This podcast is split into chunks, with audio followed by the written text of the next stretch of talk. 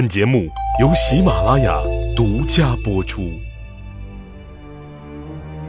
英雄成败任评说，流传千古不辍。曹刘诸葛故事多，无演义不三国。曹操召集手下文武大臣召开军事会议，详细通报了曹仁兵败的。来龙去脉，然后着重提出这个刘备新聘请的军师单福究竟是谁呀？大伙儿面面相觑，纷纷摇头，表示没听说过。而程昱仔细听完了曹仁搜集的所有关于单福的情报信息之后，惊讶不已。难道是他？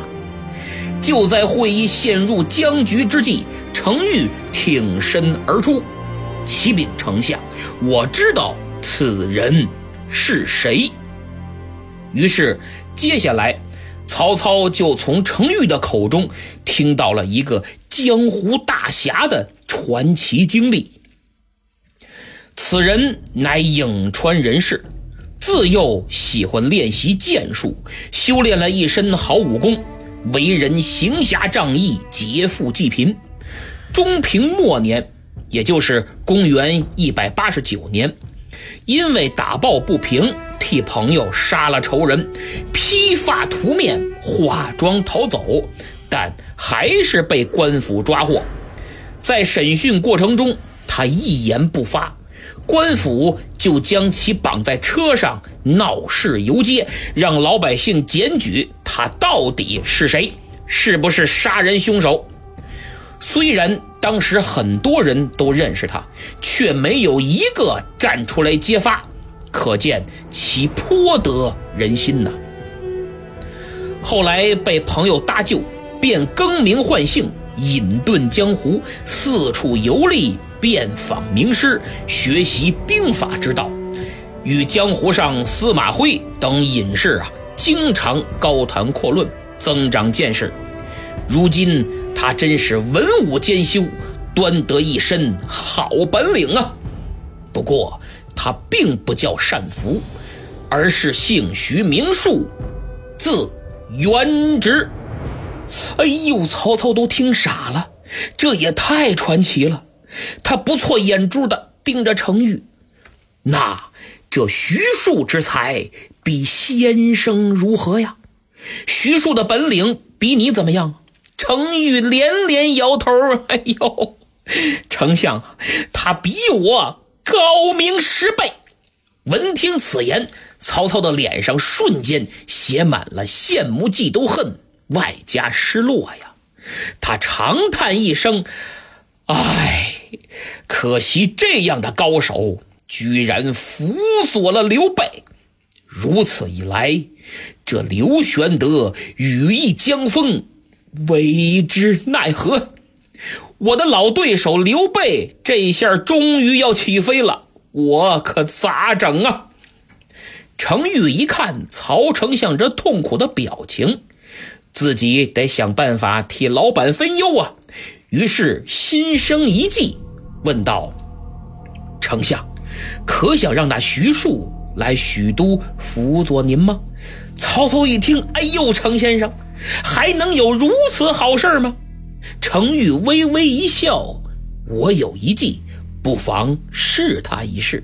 先生，快快请讲。”丞相，这徐庶自幼丧父，其母含辛茹苦将他养大，所以他乃至孝之人。如今他浪荡江湖，弟弟徐康也已离世，老母便无人奉养。丞相，您可以将其母转到许都，让他给儿子写封信，召唤过来，大事可成啊！程昱此计十分歹毒，他充分利用了人性的弱点，以徐母作为人质，来达到替老板挖墙脚的目的，可谓是无底线至极。曹操大喜呀！只要把徐庶挖过来，既能辅佐自己，又能打击刘备，真是两全其美。至于什么底线不底线的，哼哼，那都无所谓，手段卑鄙点又如何？关键是结果。于是程昱没有耽搁，立刻动身去见徐母。他冒充是徐庶的朋友，谎称徐庶吃了官司，被关押在许都的牢房之中，不幸染了重病，危在旦夕呀。特意委托自己前来接他前去探望。母亲是最疼儿子的，一听，哎呦，我儿吃了官司又生病。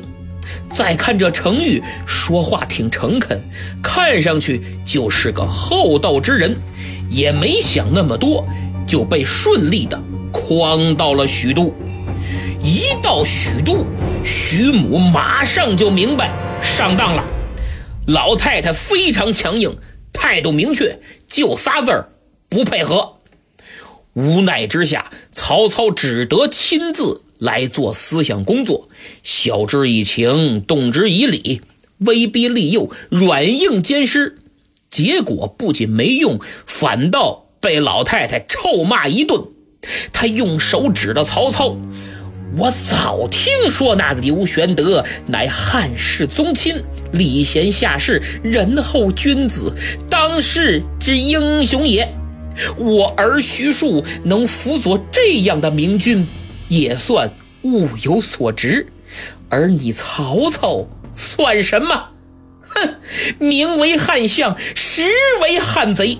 挟天子以令诸侯，还想让我儿起名投案吗？呸！好家伙，老太太越骂越激动，光动嘴儿还不解气。一看桌上的砚台，得就它了，随手抄起来，奔着曹操的脑袋就扔过去了。幸亏曹操反应快，赶紧一缩头，啪嚓，直接拽后面墙上了。再慢一点儿，肯定开瓢了。哎呀，可恼！气杀我也！来人，将他拉下去。斩首！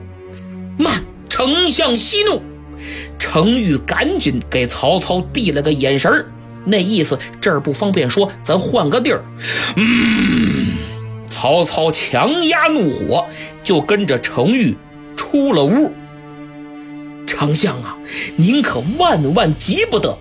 他徐母这么做，正是要故意激怒您，他是自求速死！如果杀了他，您不仅给自己招来不义之名，还成就了他的美德。那徐庶也正好死心塌地的保刘备了，就冲着杀母之仇，他也得跟您势不两立呀。这，嗯，确实如此。那以先生之见，依我看，不如留着徐母。这样可以牵制徐庶的心思，让他左右为难。纵使留在刘备身边，也心乱如麻，不能尽力。同时，咱们再想其他办法将徐庶诓过来，也就是了。说白了，这老太太活着比死了价值要大得多。曹操点头称是，命人把徐母好生安置。精心照料。咱们说这程昱呀，不愧为曹操手下的一流谋士。经过深思熟虑之后，他决定将伪装进行到底。不仅诈称自己是徐庶少年时的故友，更是结拜兄弟呀，要替徐庶尽孝。平日里对老太太嘘寒问暖，无微不至。去哪儿？还都说一声，真跟亲儿子一样。徐母本来警惕性很高，但一看这程昱是真心相待，言行举止温文尔雅，谦谦君子，礼貌有加。时间一长，就逐渐放松了戒心。程昱还经常派人送一些礼物过去，什么吃的、使的、用的。有时候他忙不过来，过不去，就写信问候。徐母呢，出于礼貌，也回信致谢。这一来二去，程昱就转到了徐母的手书，开始着手模仿笔记。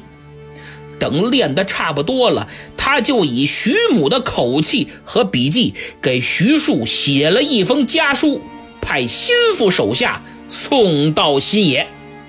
徐庶接到书信，打开一看，顿时泪流满面呐。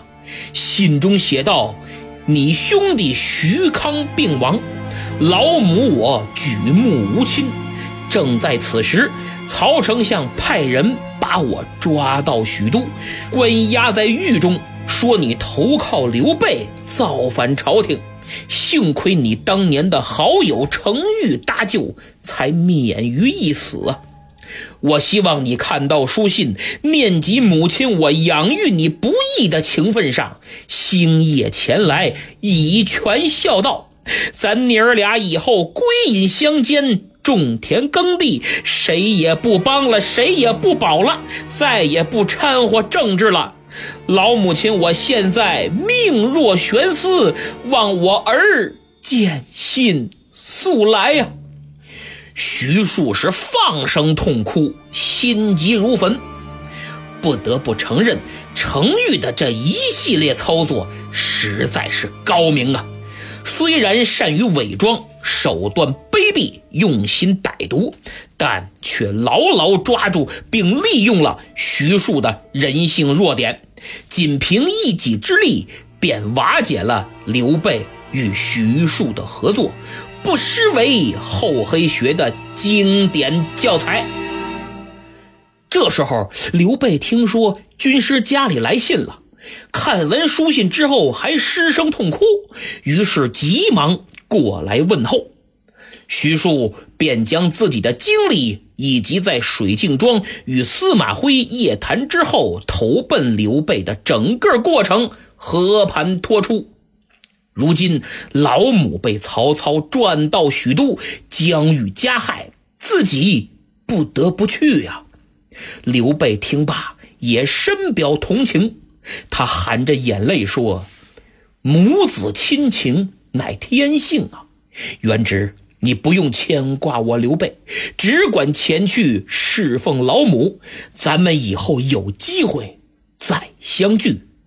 明天我给你践行。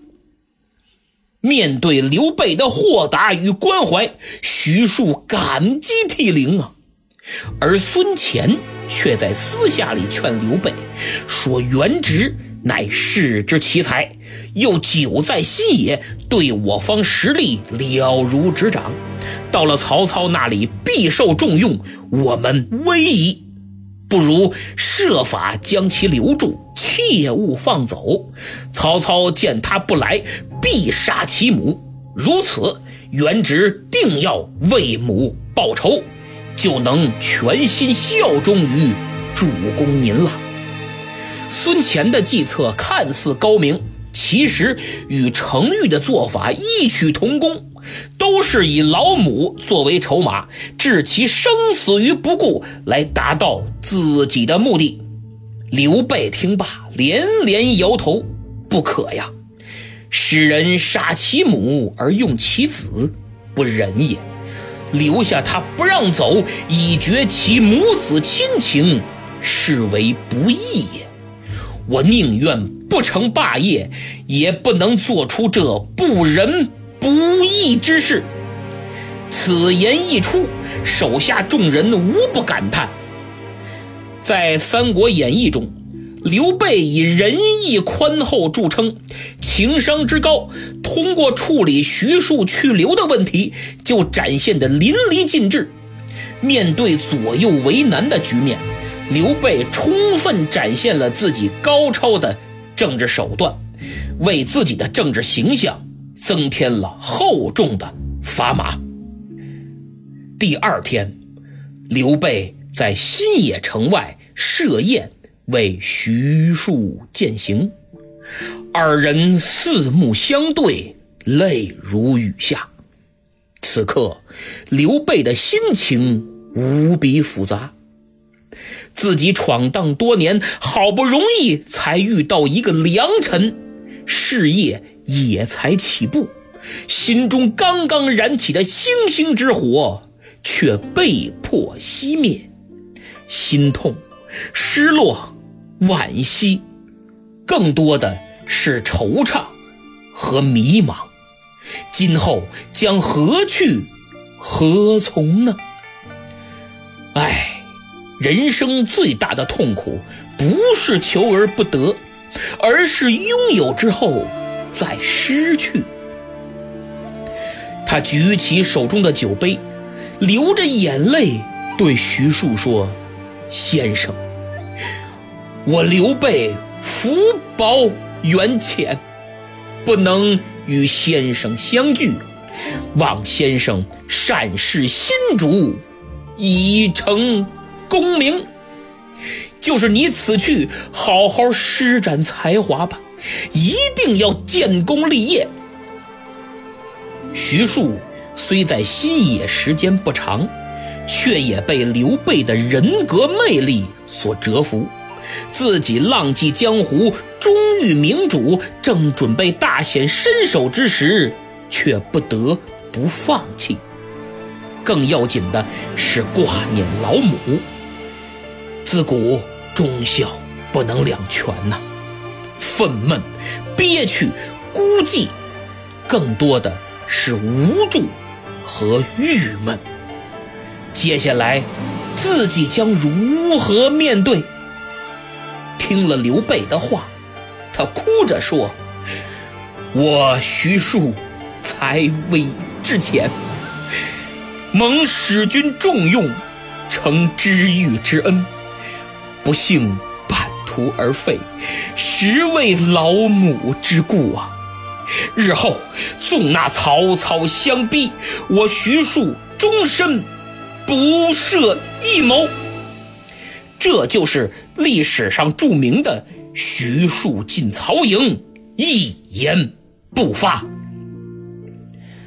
这番话既是对刘备表决心，也是让刘备放心，他曹操能得到我的人，但绝对得不到。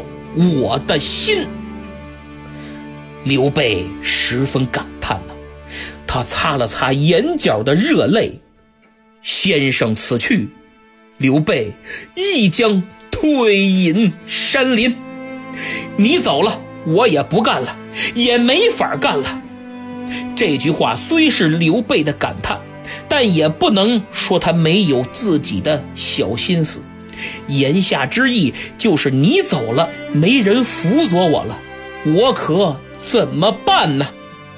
徐庶是聪明人，他听明白了刘备的隐意，说道：“现在老母之事，使我方寸已乱，纵使再留下，也无益于事。使君当别求高贤辅佐，共图大业。”怎能如此灰心？您不能因为我走了就斗志全无啊！闻听此言，刘备就赶紧抓住机会说：“天下高贤，空无出先生右者，谁比得上你呀？”这表面是夸赞，潜台词是你能不能再推荐个高人给我呀？徐庶明白，但没接茬儿，谦虚了两句，就把话题岔开了。然后又跟其他人一一告别，叮嘱大家好生辅佐主公，建功立业，功成名就，千万别学我，绝不能半途而废。其实他内心已经有了明确的人选。只是觉得未经别人许可，自己贸然推荐，也是一种不负责任的表现。此时此刻，徐庶心乱如麻，又牵挂刘备的霸业，可谓矛盾重重啊！就这样，二人一边喝一边哭，一边哭一边喝，分别。还是到来了，必须说再见。刘备拉着徐庶的手，送了一程又一程，难舍难离。他上了马，对刘备深施一礼，不劳使君远送，就此告辞。刘备又哭了，先生一去，天各一方，不知何时再能相见。就这样，二人哭泣着，又一番互道珍重。最后，徐庶一狠心，啪，打马扬鞭，是绝尘而去。刘备望着他远去的背影，目光始终不肯离去，直到看不见了。他长叹一声：“唉。”这是真的走了，愿之去矣，吾将奈何？我以后可怎么办呢？突然，他一回身，下令将眼前的一片树林全都给我砍掉。手下军士迷惑不解呀。刘备说。这片树林，他挡着我砍原直了。正在此时，忽见远处一匹马飞驰而来。刘备定睛一看，哎呀，居然是徐庶，又回来了。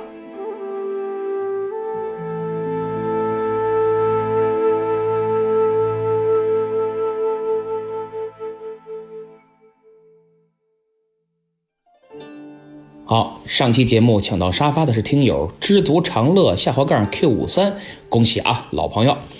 呃，现在呢要给两位听友送祝福。先说第一位，哎，得了，我就说真名了啊，因为他加了我微信，我知道他。这位听友名叫王珂，五月七日凌晨四点二十七分喜得千金，做了父亲。我看他朋友圈那高兴的，每天晒媳妇晒孩子，嘴都合不拢了。本来呢，九号那天更的节目啊，就该送祝福，结果给忘了，不好意思啊。今天我想起来，赶紧翻朋友圈给你补上。另一位听友是老朋友，叫贝多芬弹不出的忧伤，他留言说：“严老师，我要结婚了，五月十五号，到时候我让我老婆一起听你节目啊。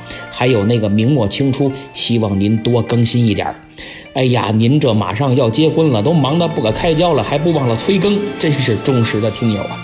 在此，我也给你献上新婚的祝福，希望你俩能白头偕老，恩爱一生。这其实说起来容易，但做起来难呢，因为结婚和谈恋爱是完全不同的，生活中的琐事儿经常会耗费你很大精力，造成很多困扰，消耗了爱情中的激情。那么，作为男子汉，一定要多担当。遇到问题多包容啊，只要没有三观和原则上的冲突问题，其他都能交流。有策略、有方法的去交流谈心，多交交心。说到这儿，我就觉得现在我们很多人呢都有个误区，特别是男的，哎，觉得我挣钱养家，回家了就高你一等。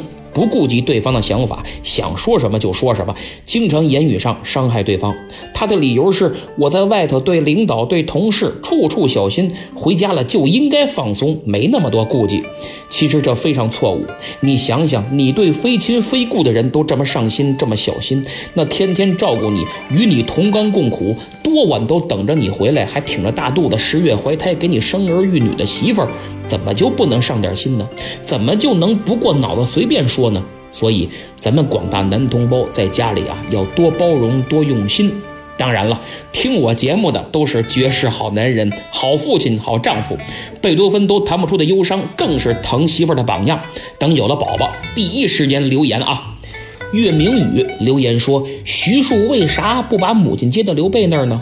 您想想啊，徐庶到刘备那儿时间很短，之前他一直在江湖漂泊，居无定所，没法接老母。这刚到新野县开始安顿，前后也就一个多月、俩月的时间，还打了两场仗。那个年代只能靠腿儿着，所以来不及。最后说几位求点名的朋友，他们是伪君子不虚伪，仙女下凡爱干饭和阿赵书法不止七级。哎，这阿赵书法不止七级可不得了啊！他是学委课代表、合唱队队长、黑板报组长，而且还是全校前二十名。好，憋死我了，厉害啊，人才！那你就在你们学校啊，多帮我拉拉粉丝。其他听友也是啊，像人家 TFF boy 说的那样，多多分享点赞，在下感激不尽。咱们下期再见。